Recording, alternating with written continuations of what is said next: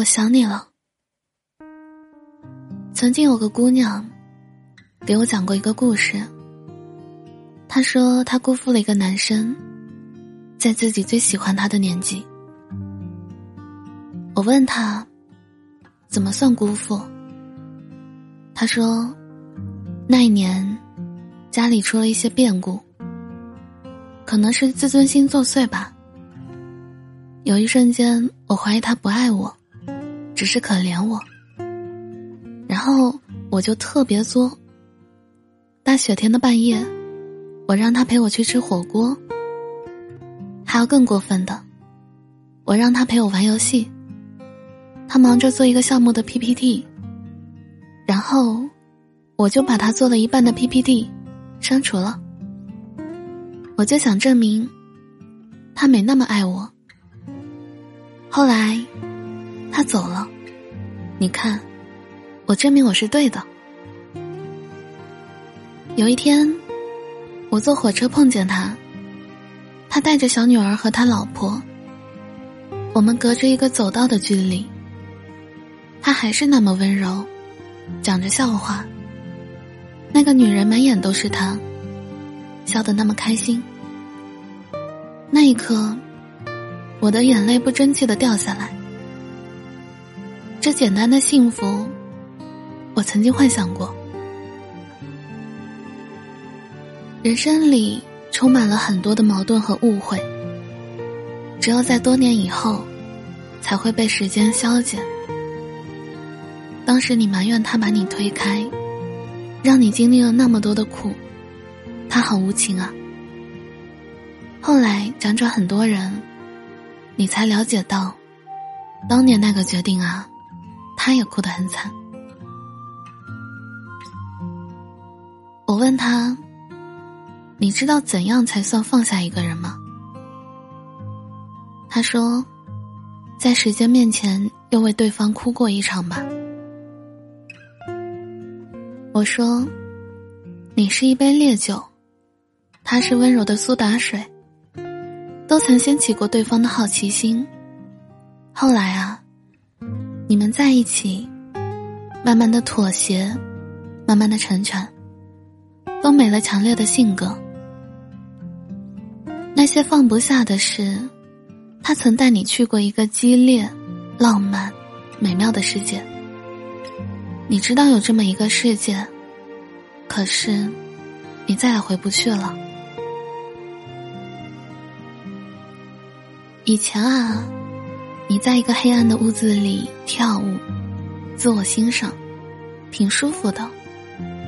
突然有一个人，啪，按下了开关，整个房间都亮了。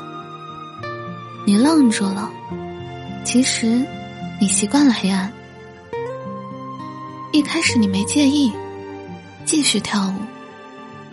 那个人说：“你跳的好美啊。”你多了一个欣赏者。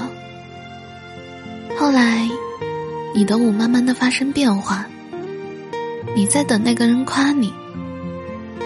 他说：“能陪你一起跳舞吗？”你们跳的那么开心。你们想编一个新的舞蹈。然后，你们发生了分歧，都想坚持自己的想法。你们开始争吵。把整个屋子搅和的很乱，也不知道是谁，突然把房间里的灯泡打碎了，啪，整个房间突然变黑了。你会怎么办？像从前那样，继续在黑暗里跳舞？可是，满地都是玻璃渣子。你想走出房间去买一个新的灯泡，可惜，他拿走了你的舞鞋。你往前走一步，就扎到了脚。你可以在房间里哭，哭啊哭，只要哭的声音足够大，也许就能惊醒邻居。有一个人会过来敲敲你的门，问你怎么了。无论如何，最后，你总是要打扫房间的。他会扎你的脚，也会扎下一个走进房间里的人的脚。放下一个人，从来不是时间和新欢的功劳，是你拿起墙角的扫把，一点一点清扫，最后，你弄了一个新的灯泡换上。人这一辈子啊，怕的不是黑暗。不是突然有人拿着手电筒照进你的生命，不是灯泡突然有天碎掉，怕的是你没有打扫的能力。所以，你的一腔热血换来的是什么？说到底，你还是不服。凭什么他后来者居上？你憋屈，三五年的感情，凭什么输给了新鲜感？是啊，我们曾经都以为输给了新鲜感，激情变成了无聊的日常。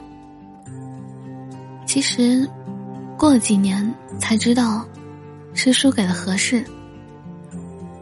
他后来娶的姑娘，未必比你更好，只是，他比你更适合跟他结婚。没道理可言，黄焖鸡配米饭，就是合适。配烙饼，配馒头，配花卷儿，配煎饼，就成了悠悠众口中的妖魔鬼怪。明明烙饼蘸一口黄焖鸡的汤汁，那么惊艳，那么香软。有一天你会明白，有些人是不适合跟你结婚的，那种感觉很奇怪。你也努力想在他身上找到一种婚姻的感觉，明明那么心动，抱歉，就是没有结婚的感觉。后来，你们分开，你不解，为什么他会出现在你的生活里？恋爱没有那么多的责任要负，婚姻里，哪怕负一件很小的责任。就能压得你喘不过气来。一件你喜欢的东西，需要付出的代价很大，你自然权衡利弊。喜欢就在那一瞬间打折了。嘴上说着要争取努力，心里早就打怵了。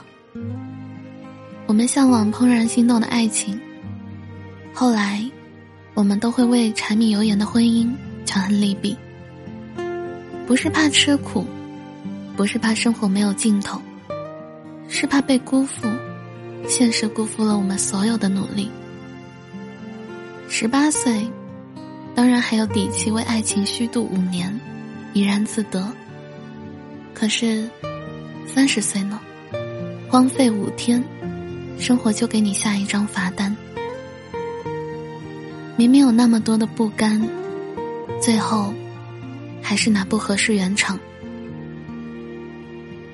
直到有一天，下了一场大雨，我看见街角有一对情侣撑着伞，伞有点小，肯定有一个人会淋湿吧。可是，他们在伞里，揽得那么紧，笑得那么欢。我突然明白了，什么是不合适，是伞不合适，不是他们不合适。